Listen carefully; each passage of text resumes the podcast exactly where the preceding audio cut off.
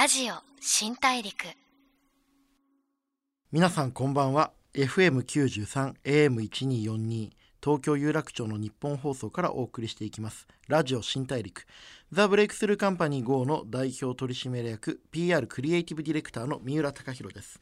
いろんなクリエイティブや、えープロデュースのお仕事をしている方とお会いしビジネスのさまざまな活動に対する心得や未来に向けてのビジョンをお聞きしながら、えーあなたと一緒にたくさんの発見を重ねていくラジオ新大陸。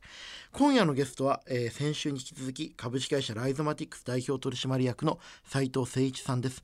今週もよろしくお願いいたします。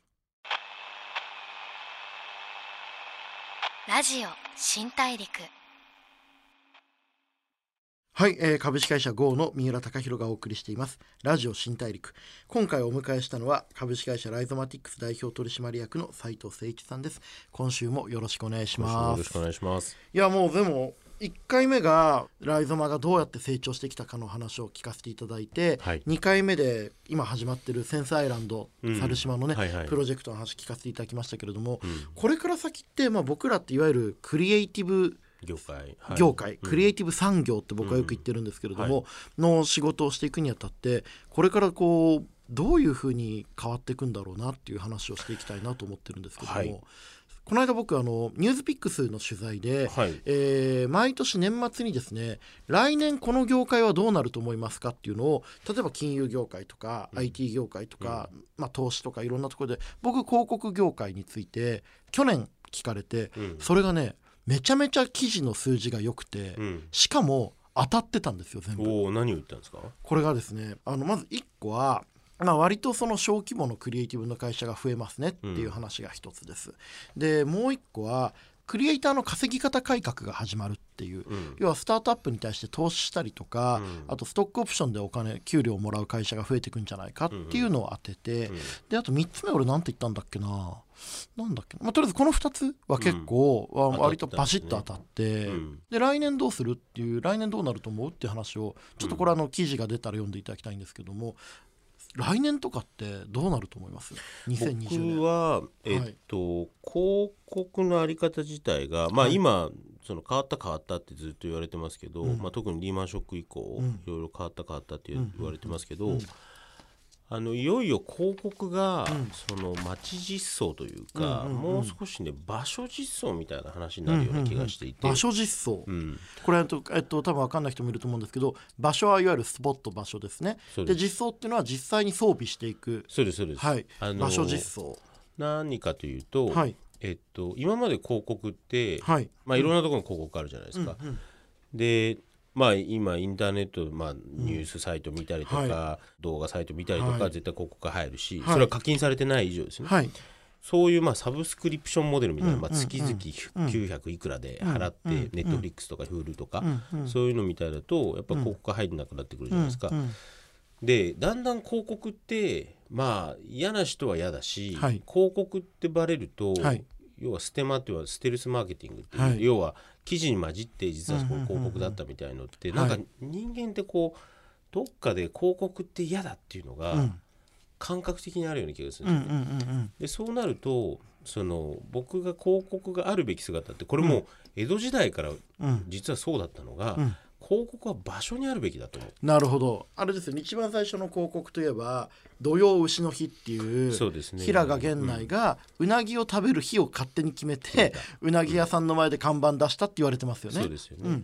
でそれが、うん。まあそれこそ土曜の牛の日として続いてたり、うん。それこそ結婚指輪はプラチナだって言ったらもうこれ広告から始まってるし、うんうんうんうんほとんどバレンタインはチョコレートっていうのも広告から始まってるし、うんうん。うんうんいろんなものは広告から始まったんだけど、今の時代、まあ、情報が多くて、うんうんまあ、それこそだからこそ先週お話ししたセンスアイランドみたいなうんうんうん。インスタレーションとかっていうか、うん。そのえっと場所が効いてくると思うんですけど、うんうんえっと、もっと場所に実装されるっていうのは僕ずっとその広告を作っている人間として、まあ、三浦さんもそうだと思うんですけど、はい。広告作ってるみんなってもう全身全霊捧げて、はい。ありとあらゆること考えて作ってるはい。のに、はい悲しいことに3か月ぐらいで全て抹殺消されるというか。消えますよね。でこれははい。YouTube に上げたオフィシャルも、はい。えっと、写真もはい。音楽も全部消えるんですよ。はい。でテレビでも放映されなくなる、はい。まあ要はなかったことになる。はい。で何かっていうと権利の話とか、はい。まあ、いろんな話が噛み合ってて、うん。まあ、そうなると。うん。でそこにな何億だ何十億だ投資しているクライアントもうん。やっぱりだんだん分かってきてて、うん。そういうふうになんかこう一回投資したお金がはい。ゼロになるっていう瞬間をずっと3ヶ月に1回ぐらはい。いその繰り返しているよりははいはい。1回3億だったら3億まあうん。何十億だったら何十億入れたものがそこの場所に蓄積されることにしていきたいと。はい。だからって CM がなくなるかって言ったらそうではないと思うんですけどはいもっとね世の中に出てきたい。もしくは街に出てきたいと思ってるクライアントさんが本当に増えたなと思って。なるほどなるほど。だからはい。公園を作ってみたいとか、はそれこそ日本放送の近くにもあの銀座にソニーパークってあると思はいうんですけど、あれはあのソニーさんがはい。実際に自社ビルというか、あの自分たちが持っているビルを壊してそこを期間限定で公園にしているプロジェクソトですね。ニーっていうブランドを体験できる公園なんである意味ブランデッドパークというかそうですね。ブランドを体験できる公園ですよね、うん。うん。でもっと言うとブランドを体験できるって言うと構えちゃうんだけど体験してるうちにそのブランドを好きになるくらいのイメージかもしれないですよね。うん。だからなんかそういうような試みがうん。僕はもっと増えていくような気がするんでなんかまあ原点回帰じゃないけどいろんなものがまあ一周回ってうん。そのループしてるじゃないですか。例えば若い子が映るんです。ん。で写真撮り始めたりレコードがもう一回流行ったはい。りカセットテープがとか。はい。だからそのループ点に来てるってことは僕は全体のその広告とか表現のトレンドもうん。もう一回その原始的なうんその感覚というかうんうん佇まいに戻るような気がするんですよね。あーでも分かります。なんか広告ってこの十何年アルゴリズムによって要はそのテーブルを買った人にもう一個テーブル買えって言ってお前テーブルだって買ったじゃんみたいな、バナーの出方が出て、まあ、もうちょっと賢いところはテーブル買ったら椅子を買えって言ってまた出てきて便利なんだけどある意味こう人間の主体性が奪われていくというか、ブランドを好きになるプロセスがないままに無理やりこう買わされてるようなシステムに人間が組み込まれちゃってるような状況があって、ああ確かに便利だなと思ってこの何年間か暮らしてきたけどいい加減これ俺らバカにされてるんじゃねえかとかちょっと押し付けがましいなっていう感覚はもうみんなにありますよね。うん。あのちょっとこれ1分ぐらいで話すとテクノロジーの進化ってはい。簡単に言うと大きかったものが小さくなって、はい。で小さくなったもの同士が一つになるじゃないですか、はいはいはいはい。でそれがまた小さくなってまたくっついていっていく、うんうんうん。でそうすると物ってどんどん小さくなるべきなんですよ。そうですね。うん。街もどんどん小さくなるべきだし、うん。うん存在しているものも小さくなるべきなんですよ、うん。うん。例えば車は少なくなるとか、うん。だったら、都会の真ん中でも実はものすごい土地が余るはずだと思ってそうですね。いるんですよね。でそうするとあじゃあここでわかんない野菜を育てようとうん。うん。か、もっと、まあ、自然に近い人口でもいいから、そういうようなじゃあ浜を作ろうとか、うん。うん。うん。なんかそういうふうになった方がいいのに、まだそれになんないので、うん。なんかその来年起こりそうなのが、えっと、その人間の感覚と、うん。やっぱり広告の今まで信じてきた、うん。既得権益でもあるし、やっぱデータを半分入れてしまったジレンマっていうのがすごい当たる年になるような気がしますね。あーでも面白いですね。なんかさっきのデータの話にもなるんですけど広告業界とかマーケティングの業界の人って、お客様のことをターゲットっていうじゃないですか、はい。俺この言葉が全然好きじゃなくてすね。うん。すげえバカにしてるしなんか一方的なんですよね、うん。要は当たったとか、ある意味で言うとこうこうなんかやっつけたとか殺したじゃないんだけど広告とか情報っていう弾がその人に当たれば、もうそれはもうハッピーなんだみたいな考え方で、でも本当に大事な、えー僕らのクライアントとかはターゲットなんて言い方しないでやっぱお客様って言うんですよ。そうですね。その生きてる人間に対してその人の価値のあるものをちゃんと伝えるっていうこと、あるいはその生きてる人間の暮らしをどうやったらもう少し豊かにするかっていうある意味で言うと人間の本質だったりとか商売の本質みたいなものに立ち戻った時に広告がどうなるかってことなのかもしれないなと思いましたね。いや僕その広告の根源って、まあ、僕よく、まあ、大きなプロジェクトではい。関わる人も多くて、はい。それこそまあ今もう今の時代ないですけどもう大人いい大人20人集まって夜中の2時3時までその打ち合わせしてるみたいな。はいはいはい、今もうどこでもやってないっていうことになってますけどもね。なってますけどね。うんやってないでしょうねきっとね、うん。はい。でその時にはい。僕がすごい、まあそういう打ち合わせの時に言うのが、こんだけいい大人20人集まってんだったら、駅の方行ってティッシュ配ろうぜって。はいはいはいはい。その方がもう伝わるだろうと。その方が伝わる、はいはいはい、はい。で例えば CM 広告とかって、元をたどれば、うん。じゃあ僕がこの水を三浦さんにうん。5分かけて売りますと、うん。絶対僕売れると思うんですよ。うん。でこれがじゃあ5分かけて5人の方に同時に売りますと。はい。でそれがじゃあ1分かけて、うん。えっと、100人の方に訴えますと、うん。でそうすると多分打率がどんどん低くなっていくと思うんですけど、でそれが15秒ではい。有名な人15秒が、ですからね、うん。有名な人が、はい。じゃあ100万人に話しますと、でそれで打率がいくつかって話だから、うん本来であると1対1なはずなんですよね。うんで僕はあ三浦さんってこういう人だから僕よくそのターゲットではなくてトライブっていうんですけど、はいはい部族っていうんですけど、はい。あこういうなんか未来の話も好きだし、うんうんえっとまあ、こういうデザインも好きだしだったらこういう話し方をしようっていうのに、うんうんうん。それがないんですよ。はいはいはいはい。だもう一回そっちの方に僕戻るような気がするそうですね。なんか本当にデータから人間中心主義みたいな、うん。そういうところになっていくんだろうなっていうふうに思いますね、うん。なんか働き方とかに関しても思うのがそのワーク・ライフ・バランスとか言って夜10時になったら全員帰らなきゃいけないみたいな。その帰らなきゃいけないって何なんだよってやっぱ思うじゃないですか、うん。その一人一人が自分の仕事を通じて成長したいと思う瞬間もあればこの仕事をやりきらないと俺はもう人間としてダメだって思い詰めるような、うん。仕事によって自分自身を獲得する瞬間があって、うん。そういったものまでもこう一括りに限定するのって割と人間を見てないという感じがすごいするんですよね。だからあの広告を作るプロセスにおいても広告業界においてももう一回ちゃんと人間を捉え直すっていうことが割と抽象的なんだけど大事なんじゃないかっていう気がしますね。うん確かに。ラジオ新大陸 FM93 AM1242 東京有楽町の日本放送からお送りしていますラジオ新大陸。ザ・ブレイクスルーカンパニー GO の三浦貴大がイノベーションを起こしている注目のキーパーソンをお迎えしています、えー今回は株式会社ライゾマティクス代表取締役の斉藤誠一さんです。引き続きよろしくお願いいたします。さっきまであのこれから先クリエイティブとか広告のビジネスがどう変わっていくかっていう話をして、まあ、人間中心にもう一回ちゃんと立ち戻っていくんじゃないかみたいな話になってきましたけども、もうちょっとですね具体的にこうこれからどんな面白いことがあるかなっていう、うん割とこうポップに話していければなというふうに思ってるんですけれども、はい。来年2020年オリンピックがまずあるんですけれども、まあ、これはこれでちゃんと盛り上がると思うんですよ。はい。まあ、みんな頑張るし、うん。こういろいろなこと今皆さん言いますけれども始まったらもうみこしは担ごうぜっていう。気持ちでやっていきたいなと思うわけですラけど。グビーもねあんだけ盛り上がりましたね。そうなんですよ、ラググビーだって始まる前は日本でやる意味ないじゃないかとか、うん。こうなんかラグビーとか興味ないしって言っておきながら、やっぱり始まったら盛り上がる全員にわか半になりました。はい、にわかっていう言葉がうん。いい言葉みたいになったのも、いや僕すごいいいと思うんですよ。ねえ。うん。僕なんかこう日本人のって言ったらまあ他の国もそうかもしれないですけれどもミーハーっていいことだなって改めて思いましたね、うん。ね。そんな中でですねオリンピックが終わった後うん。燃え尽き症候群にね、うん。国全体がなっちゃうような気もするんですけれども、まあうん万博もあるからね、うん。まあ、まだ大丈夫かもしれないですけども、どんなことがこれからワクワクすることが起きていくんだろうかっていうことを、うん。まあ、ある意味最も未来に向けてこうお仕事されてる斉藤さんに話聞いていきたいなと思うんですけども、どんなことが起きますかね？えっと僕が思ったまあその景気が下がるだ、はい。なんとかなんとかだっていうのは、まあよく言われてますけど,、ますけどね。まあそれはもうちょっと大人の話なので大人の方に任せるんですけど、うん。僕なんかこう、まあ、2020年オリンピック・パラリンピック終わって、特に東京の人たちは、うん。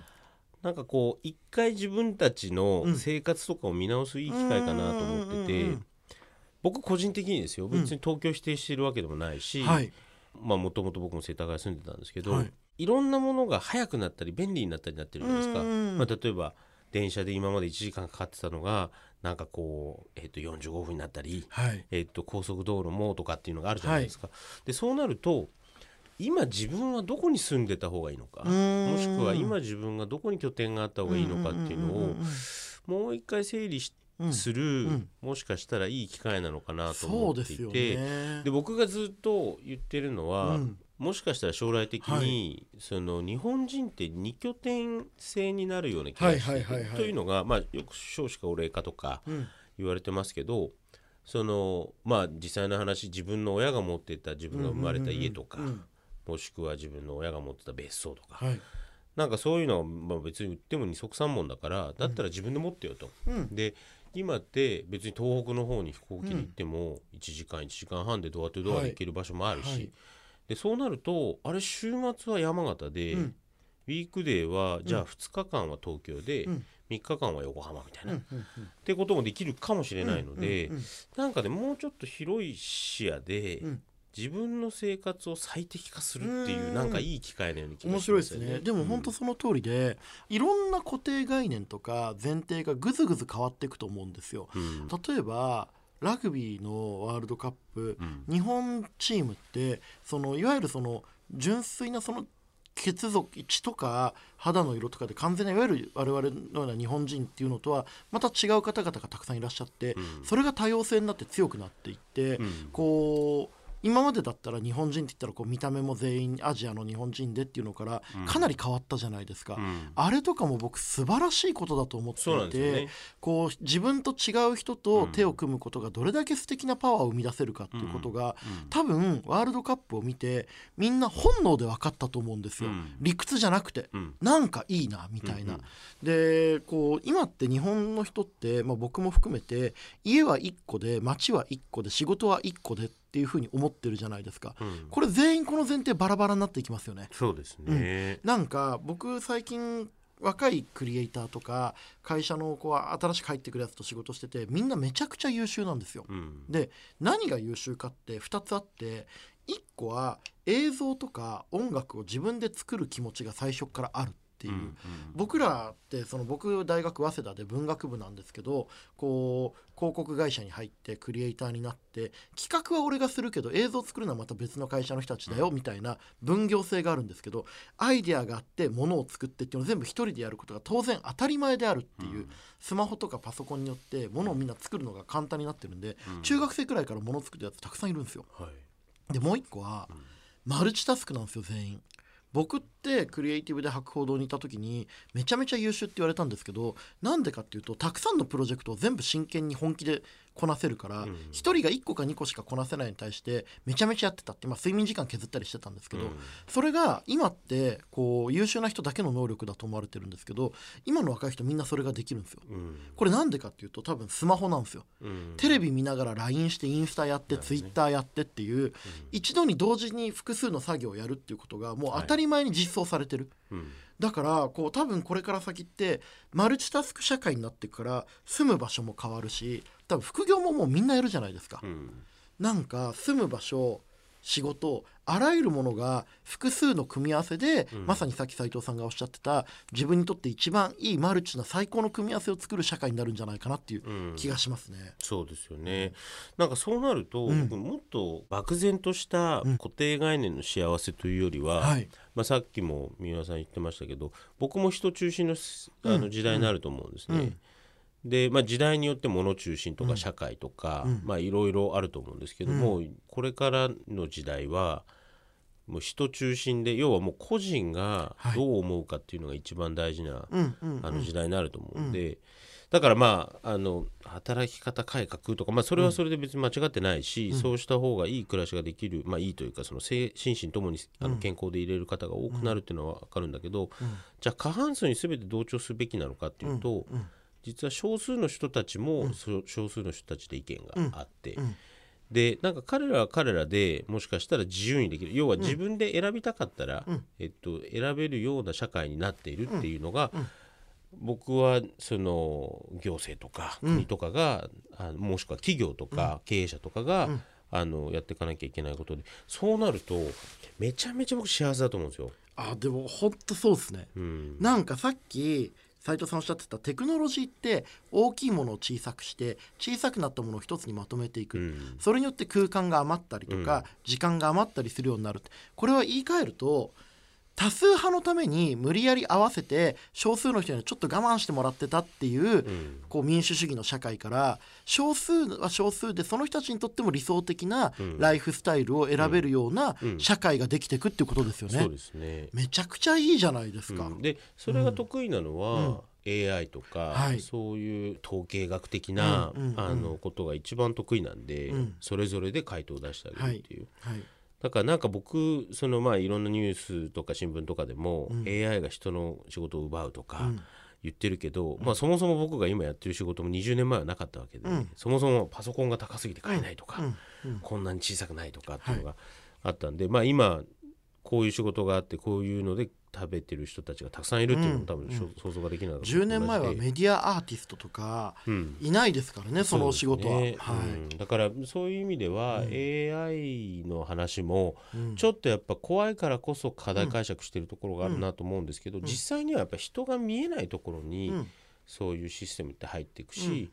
でやっぱり人はうん。人と会話したいと思うし、うん。うん人はロボットと会話する機会っていうのはそんなに多分ないと思うんですよ。いやおっしゃる通りですね、うん。なんか AI がこう仕事を減らすっていうけどその分仕事を増やす可能性もありますそうよねですよね。うん。うん。あとはそのなんかさっきのお話ですけどわからないものを嫌いとか怖いってみんな思うじゃないですか、うん。それをその気持ちのセッティングだけ変えたらもっとみんな良くなるなっていう気はしますよね。そうですよね。わからないものを面白がる気持ちをどう持てるかっていう気がしうます、ん。でそうなった時に、はい。えっとまああんまり日本の中ではやっぱ大切にされてこなかった美術であったり、はい。えっと、そういうその人それぞれの価値観もしくは、うんうん。まあ、人間というかその生物ならではの価値観みたいのが、うん。今これ内閣の成長戦略の中にも書いてますけど、うんどういうふうに、まあ、こう日本の中で、まあ、もしくは世界の中のうん。独自の文化を、うん。もしくは独自の環境とかはい季節を持っている国として作っていくべきなのか、はい。でそれを続けることによってどういう文化がまあ、うん。これって日本文化っていうとどうしてもまあ古いのを引っ張り出してくることが多いんですけどもっとコンテンポラリーなうん。文化自体をどう作っていくかっていう方に、もうちょっと余力を避けるような気がするんですよね。うん。そうね。そうなるとまあ例えばまあこの前もお話した猿島の話であったり、うんそういうじゃあ美術とか感覚とか、うんそういう感性をもっと磨いていこううん。というふうにすると僕はなんかますます人がもっと豊かになるというか、まあ、豊かになるっていうのはその裕福になるというよりはうん。心がもしくは感性が豊かになるうんうんようなんかその少数派の意見をうん。ちゃんと取り入れたり、少数派の人が我慢しないで済む社会が AI やテクノロジーによってできていくって思うとめちゃめちゃ未来に夢があふれるし、うん。逆にその少数の人が手がけた実験とか先鋭的な暮らし方が次のスタンダードになることもありますからね。そうですよね。まあ、うん。よく今の言葉だとインクルーシブっていうふうに言われてますが、要はもう全て誰も置いていかない、はい、全員がどういううん人格であろうがどういう障害があろうが全員を救ってあげるような。ダイバーシティの次の概念ですね。そうですね。そのいわゆる民主主義的なマイノリティよりもマジョリティの方を大事にするっていうところからダイバーシティで一人一人が全員違うよその違いを受け止めようよ次のインクルーシブってあらゆる違い、あらゆるものを受け止めて、えー一つのこう答えを出していこうっていう考え方ですね。うん。そうですね。はい、斉藤さん3週にわたってはい。こう僕が一番楽しんだんじゃないかと。これ俺得な番組ですね。これいい番組だな。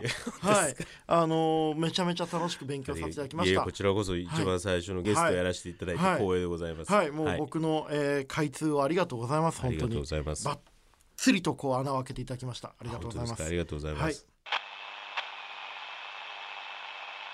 ラジオ新大陸 FM93 AM1242 東京有楽町の日本放送からお送りしてきましたラジオ新大陸。株式会社ライゾマティックス代表取締役の斉藤誠一さんをお迎えしてお話を伺ってきました。俺はめちゃくちゃ楽しかったんですけれどもいかがだったでしょうか？あの何よりやっぱりあれだけこうテクノロジーとアートの、えー中間というか融合というかをやってこられた斉藤さんの一つの結論として AI やテクノロジーはマイノリティの人も含めてあらゆる人間を豊かにすることができるっていうある種の信念みたいなものを聞くことができて僕はすごい良かったしこう来年も再来年も楽しく生きていけるなというような気がしました、まあ、ある種確信ですね、まあ、本当にこれ、えー僕自身初めての試みですけどもいい番組だないい番組になっていくなっていう確信があるので、えー次回も一緒に、えーお付き合いいただければと思います、えーラジオ新大陸お相手はザ・ブレイクスルーカンパニー号の三浦貴大でした。ラジオ新大陸。